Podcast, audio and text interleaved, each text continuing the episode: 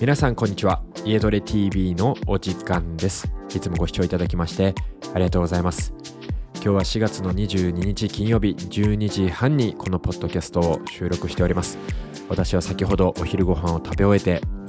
今このポッドキャストを収録しているんですがですしているんがですがすいませんカミカミで。あのポッドキャストを撮る前にちょっと油物をね、えー、取ると少し喉の調子がいいというのを聞いたことがあったので、えー、珍しくですね、ちょっと、まあ、唐揚げのようなですね、竜田揚げを食べてみました。そしたらですね、なんと、えー、この通り、カミカミで、そして、えー、喉の調子も悪く、あの、あまり効果を感じていないんですけれど、えー、お付き合いください。はい。今回のテーマ、すいません。全然調子良くないですね、え。今回のテーマなんですけれど、今回のテーマは、えニュートンの第三法則ですね。こちらについてお話をしていきたいと思います。ニュートンの第三法則と、まあ、歩行の関係性についてお話をしていきたいと思います。皆さん、ニュートンの第三法則聞いたことあるでしょうか？よく学生の頃に学んだよっていう方もいるかもしれないんですが、このニュートンの第三法則はですね、1つ目、感性の法則。2つ目、運動方程式。3つ目、作用、反作用。まあ、この3つで成り立っているわけなんですけれど皆さん覚えていらっしゃいますかね？ああ懐かしいななんてあの思う方もいるかもしれないんですがこの中の、えー、運動方程式というテーマをですね今回お話ししていきます。運動方程式の、まあ、定義なんですけれど物体が加速した時に同じ方向に力が発生する、まあ、これを運動方程式と言います。例えばえー、釘に対して上からハンマーでポンと釘を打った時にですね同じ方向加速に対して同じ力が加わるので、まあ、これを運動方程式と言います。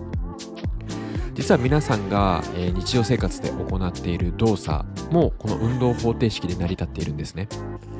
これが、えー、最初の冒頭にもお伝えした歩行になります。皆さんが一歩一歩足を前に出していく時に実は上体も若干前傾をしながら、えー、一歩一歩前に出ている状態になります。なので、えー、下半身だけが先行して上半身が遅れをとって歩いているのではなくてまず皆さんが一歩足を前に出す瞬間というのは上半身が若干少し先に倒れてから足が前に出てる、まあ、こういったメカニズムがあるんですね。反対に上半身が後ろに置いていかれたまま下半身だけがひょこひょこひょこひょこ前に進んでしまうと常にブレーキがかかっているような状態で歩いていることになります。これはエネルギー効率としては非常に悪いので疲れやすい。なのでちょっと歩いただけではははって疲れてしまう。またちょっと歩いただけで足がパンパンになってしまう、まあ、そんなことが起こってしまうんですね。もう少し分かりやすく言うと皆さんえー、坂を下る時っていうのは状態を前傾させないですよね。前傾させると加速していっちゃうので、まあ、坂坂をですねこうあのー、駆け下るような形で、えー、降りていくと思うんですがあんまりそういう方はいなくてどちらかというとブレーキをかけながらあの前に進んでいくと思います。その時の上半身って前傾しているのではなくてどちらかというと後ろに倒れてないですかね。上波体を後ろに倒しながらブレーキをかけて坂を下っていきますよね。まあ、こういった状態が前に傾くのか後ろに傾くのかによって加速減速の原理というのが変わっていきます。なので皆さんが何もない平坦の道を歩く時っていうのは状態が後ろに置いていかれると減速した状態で足を前に出すことになるのでかなり非効率的な歩き方になってしまいます逆に若干状態が前傾しているとえー、加速していきやすい。この運動方程式にのっとった、えー、加速しやすい状態と言えますので非常に効率的な歩き方になります。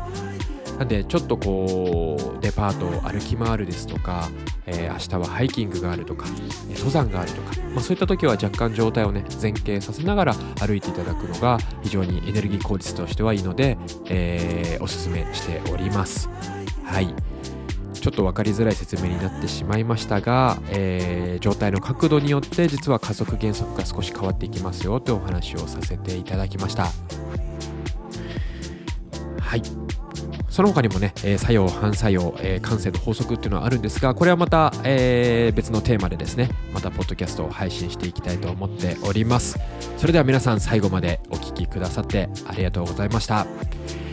とりあえず今日は喉の調子があまり良くなく期待外れの、えー、形となってしまいました、えー、残念ではありますが最後までお聴きくださった方ありがとうございます。皆さんも、えー、まず自分の体で試してみてね、えどうなるかっていうのをあのチェックしてみてください。はい。では皆さん良い週末を。さようなら。